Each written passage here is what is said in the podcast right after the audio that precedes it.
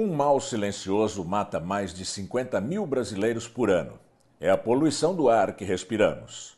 Para combatê-la, é preciso uma política pública bem planejada. Mas o Brasil não monitora a qualidade do ar com os mesmos padrões de outros países. Por aqui, os critérios são bem mais permissíveis que os recomendados pela Organização Mundial da Saúde. Também não há penalidades quando são descumpridos. Recentemente, um grupo de 14 especialistas fez a sistematização mais abrangente de estudos sobre a qualidade do ar no Brasil. O Planeta Azul conversou com o coordenador desse estudo, o economista e especialista em qualidade do ar, Walter De Simone. Walter, obrigado por estar aqui com a gente no Planeta Azul. Rodolfo, boa tarde. É um prazer estar aqui com vocês. Obrigado pelo convite para a gente bater um papo. Nesse estudo que você coordenou, Walter, como é que vocês uh, veem, como é que vocês analisam a qualidade do ar ou a qualidade da poluição do ar no Brasil? Bom, é, o, o, estudo ele, ele, ele, ele é bem ambicioso. Ele tenta dar um, tirar um raio-x, ele entender como é que a gente entende a questão da poluição do ar, a qualidade do ar no Brasil, em que pé que está hoje. Então, a gente chegou com algumas conclusões básicas. Eu vou te falar talvez as quatro principais delas. Primeiro, é que a poluição atmosférica é um problema de extrema relevância para o Brasil. Ele causa danos profundos na saúde humana, ele causa danos profundos ao meio ambiente, ele é um desafio que é absolutamente transversal a muitos setores da economia e ele impacta de forma desproporcional populações mais, mais vulneráveis, como crianças e idosos. Então, a gente tem que prestar muita atenção nesse assunto, ele é um assunto chave para o Brasil. O segundo ponto é que a gente então a gente sistematizou o que, que a gente sabe sobre a qualidade do ar e a gente tenta apontar caminhos para melhoria disso. A gente entende que o Brasil já tem muito conhecimento acumulado na área de saúde, especialmente. A gente tem centros de excelência e nomes é, muito importantes no Brasil hoje que, que olham para a questão da qualidade do ar e saúde, como é que essas coisas dialogam. Mas a gente tem lacunas muito relevantes também, especialmente em áreas como economia, é, implementação de políticas públicas, impactos na desigualdade, e até questões muito específicas, como, por exemplo, qual é o impacto da, da poluição do ar na produtividade agrícola, que são estudos que existem muito lá fora e a gente aqui no Brasil, por incrível que pareça, a gente não tem. Eu ia te perguntar o seguinte: quando a gente fala em poluição do ar, a gente imediatamente pensa, o senso comum imediatamente pensa em poluição de queimadas. Mas, desde a década de 50, os governos sucessivamente, as políticas eh, de, de Estado no Brasil, destruíram a ferrovia e nós transportamos carga em rodovia. Nós queimamos petróleo como se fosse a coisa mais linda do mundo. Eh, a poluição de, eh, ligada ao transporte de bens na nossa economia é importante na, nesse quadro? É um excelente ponto, Rodolfo. O, o, o, embora a gente não tenha oficialmente um inventário de poluição nacional, o Brasil não tem esse documento, existem estudos internacionais que fazem essas estimativas, existe uma base internacional que chama EDGAR, da Comissão Europeia, que olha para o Brasil e monta um perfil brasileiro e ele identifica é, três principais áreas, é, três principais fontes de poluição no Brasil. Sem ordem específica, transporte, como você mesmo mencionou, tanto de carga quanto de passageiro. Então, a gente está falando de, de, de, queima de combustível fóssil, é, gasolina e diesel principalmente, mas a gente, na verdade, também está falando de queima de biocombustível, porque o biocombustível ele emite tá precursor de ozônio. Biocombustível, etanol, ah, ele, tá. ele, ele emite precursores de ozônio, e o ozônio troposférico ele é um poluente bem relevante. É, é, então ele também faz parte disso. E as outras duas áreas que são fontes importantes de, de poluição são processos industriais e queima de biomassa. Então, a gente está falando de queimadas pelo Brasil. Então, essas são as três principais fontes de emissão, é, de tamanhos diferentes, e, e fica é, é bem evidente para a gente que quando a gente chega no ambiente urbano, que é onde mora 85% da população brasileira, então é onde está muito do impacto na saúde humana, que a grande causa disso é o transporte. Então você uhum. acertou em cima. Quais são os caminhos que vocês preconizam para melhoria, para um controle maior da poluição atmosférica no Brasil? Os desafios eles são grandes, não só quando a gente olha para as fontes específicas, que, por exemplo, a gente poderia ter conversas específicas para cada uma dessas fontes. Né? A gente poderia falar como é que a gente volta a ter um sistema de transporte de carga e um sistema de logística que não depende só do caminhão. Tudo isso faz parte. Mas olhando um pouco do macro, é, é, a gente olhou, a gente definiu 10 caminhos, a gente tem 10 prioridades, e a gente pode falar de cada uma delas. Então, vamos conversando. Uhum. A primeira delas é que é o seguinte: a maior parte da gestão de qualidade do ar no Brasil ela é feita por, por, um, por um, conjunto de leis é, é, é, é, e normas que ainda existem de forma muito infralegal. Ou seja, ela é muito frágil e ela pode ser muito facilmente montada e desmontada politicamente. Então, a primeira coisa que a gente precisaria é de uma política nacional sistêmica de qualidade do ar garantida por lei, como existe, por exemplo, vamos dizer, eu acho que o grande exemplo disso é, o, é os Estados Unidos. E lá existe o Clean Air Act, que existe há décadas e que é uma grande inspiração para as políticas de qualidade do ar ao redor do mundo. Então, isso é a primeira coisa que a gente precisa, porque tem que vir do governo federal e tem que descer para os territórios, a gente tem que descer para o estado e tem que descer para o município. Segunda coisa é que a gente tem que ter um cronograma claro de como a gente vai alcançar padrões de qualidade do ar que vão se aproximar daquilo, que vão chegar naquilo que é sugerido pela Organização Mundial de Saúde, pelo OMS. O Brasil está longe do que é sugerido pelo OMS ainda. Hoje, então, dentro, dentro do CONAMA, a gente tem uma série de padrões a serem implementados. A gente está, vamos dizer assim, no P1, né, na primeira fase dessa implementação. Existe o P2, existe o P3, existe o padrão final. O uhum. padrão final é o padrão do OMS. P1 é onde a gente está hoje. O P2 e o P3, que são mais restritivos, e o PF, que é o mais restritivo de todos, a gente não tem cronograma nenhum de implementação disso. Então a gente sabe é. o que, que eles são. Então a gente tem ali uma normativa que fala: olha, os próximos passos serão esses, mas a gente não tem duas coisas. A gente não tem um cronograma para dizer claramente quando é que esses vão entrar em vigência. E outra coisa que a gente não tem é uma clareza em relação à punição para quem não conseguir alcançar esses padrões. A impressão que, que o senso comum tem, que a gente tem, é de que os grupos que defendem o meio ambiente, defendem o fim da poluição, eles são economicamente muito fracos frente aos interesses econômicos das indústrias, da agropecuária, das indústrias, da, do lobby do transporte, que são os principais poluidores. Essa é uma luta econômica, é uma luta política, é uma luta ideológica. Como é que se faz isso? Essa é uma boa pergunta. Hoje a gente tem, eu diria que a gente tem uma, uma mobilização bem limitada e, e crescendo ainda em prol da qualidade do ar, mas, é um, mas são grupos que estão crescendo em importância e crescendo em força. Hoje já existe uma coalizão Respirar, que é uma coalizão de inúmeros grupos que trabalham com isso, que vão desde grupos ambientais a grupos que defendem direitos de crianças. Então, uhum. o Instituto Alana está trabalhando dentro dessa coalizão, é, grupos que estão olhando por caminhos de litigância. E, por outro lado, você tem grupos, indústrias, é, representantes de direitos que lutam por manter padrões é, mais tradicionais, para a gente não uhum. conseguir necessariamente avançar.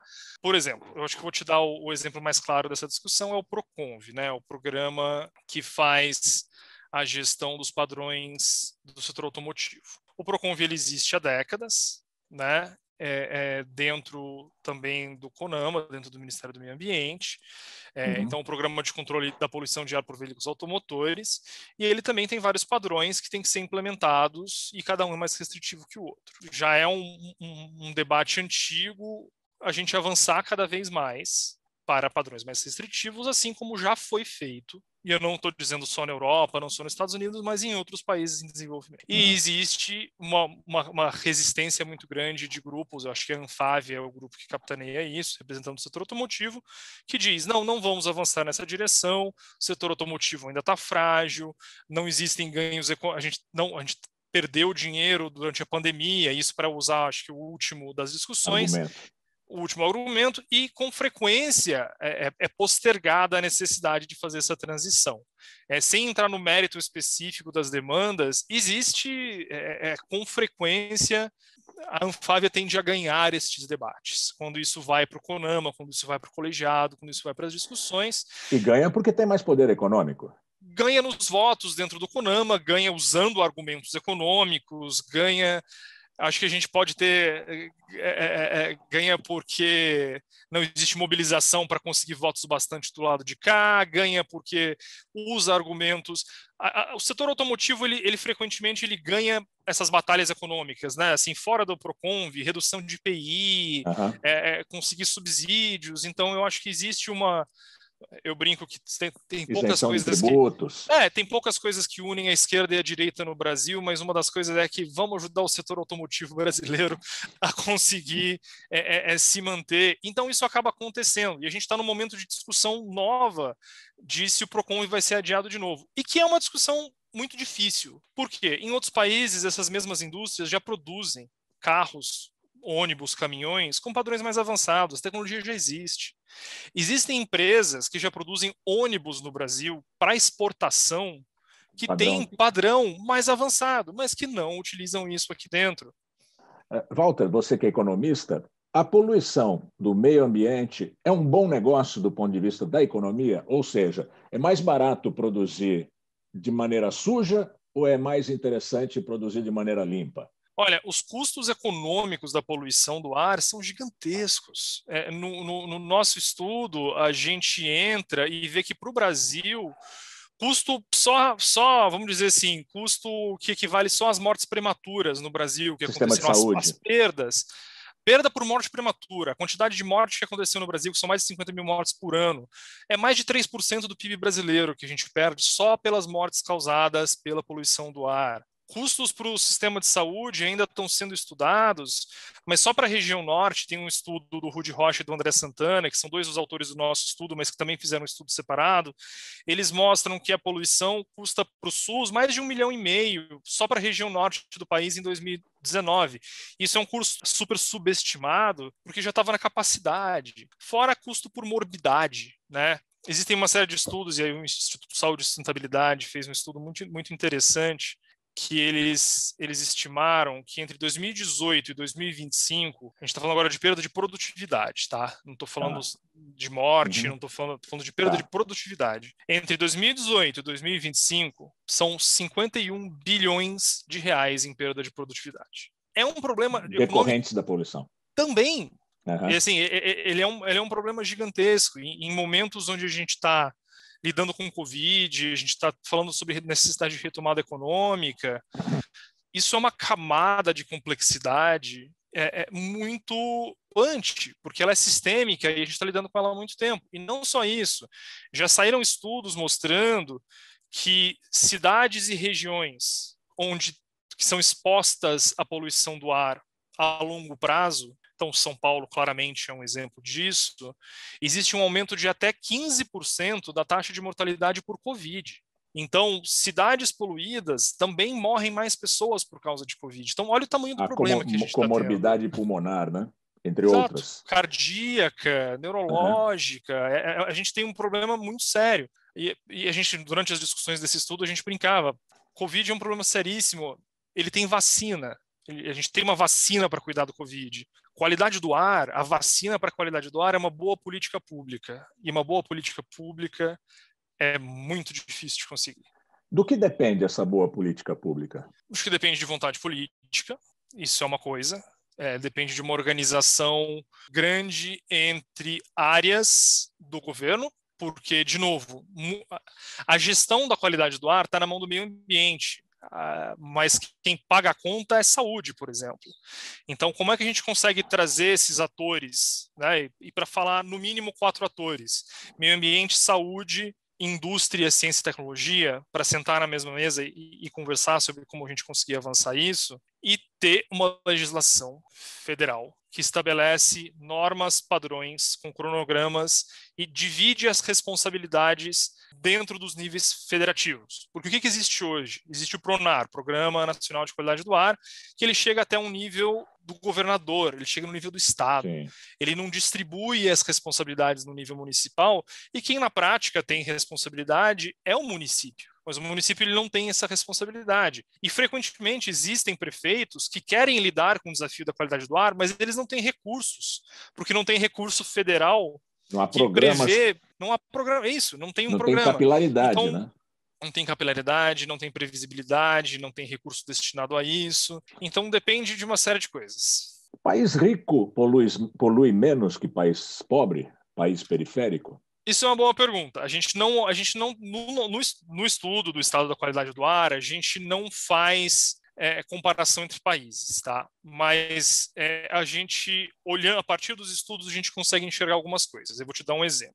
O Brasil teve um aumento muito grande de queima de lenha para cocção durante os últimos anos. Bujão de 13 quilos a 100 reais, né? Exato. De então, gás. o que, que aconteceu? Aumentou o gás, a gente começou a ter um problema grande de energético. Então a gente tem mulheres e idosos e crianças, porque quem são são os grupos que ficam em casa com mais frequência, se expondo a um nível de poluição altíssimo, que é o de queima de biomassa dentro de casa. A gente tem paralelos em outros países que a gente sabe de estudos que a gente conseguiu olhar. Por exemplo, a Índia tem um problema de pobreza energética muito grande, onde você tem parcelas da população que também queimam resíduos, detritos, com composições químicas perigosíssimas dentro de casa também para aquecimento e para cocção.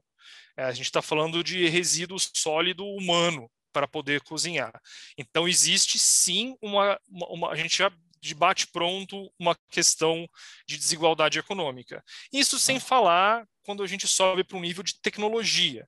Países desenvolvidos normalmente têm é, é, e aí estou falando Walter, não estou falando como estudo, estou falando eu como pesquisador nessa área, eles têm é, políticas ambientais mais restritivas. Então a gente vai ter padrões tecnológicos, a gente vai ter processos de licenciamento industrial que são mais restritivos do que a gente teria num país como o Brasil e que, por conseguinte, vai poluir menos. Uma coisa que a gente ouve bastante a respeito da poluição da, na agropecuária é que os países ricos que já desmataram seu, seu território agora ficam tentando preservar a floresta brasileira. Claro que é um argumento falacioso, mas é, como é que você vê esse argumento? Um, um, dos principais problemas que a gente tem é uma conexão entre a poluição do ar e a emissão de gás de efeito estufa. É, são coisas diferentes, embora existam alguns que se, que, que se sobrepõem, como é o caso do ozônio, como é o caso do black carbon. A questão do desmatamento ela é uma das principais é, é, um dos principais desafios para a qualidade do ar do ponto de vista local. Então, quando você fala com uma prefeita da região amazônica, ela vai falar que uma das prioridades que ela tem na, para a cidade dela é período de seca, período de queimada, o impacto que isso tem na qualidade de vida da população. Então, isso já é um problema. Então, cuidar das regiões florestais evitar queimadas, não só queimadas é, é, é, é, que são naturais, mas queimadas criminosas, como é grande parte do caso, uhum. ou, que, ou até mesmo queimada que é utilizada de forma controlada, é um problema, é uma prioridade já para essas regiões. A gente tem que cuidar disso. Quando a gente sobe para o nível de emissão de gases de efeito estufa, a proteção da Amazônia, da Mata Atlântica, do Cerrado, ela sobe de nível de importância de uma forma extrema, porque a gente está não só emitindo mais gases de efeito estufa para a atmosfera, mas a gente está correndo o risco de ter uma perda de bioma irreparável nessas regiões. A região amazônica é um exemplo clássico disso, porque ao desmatar, ao queimar, a gente corre o risco de passar por um processo de savanização da Amazônia, onde a gente vai perder um bioma inteiro. Rico, né?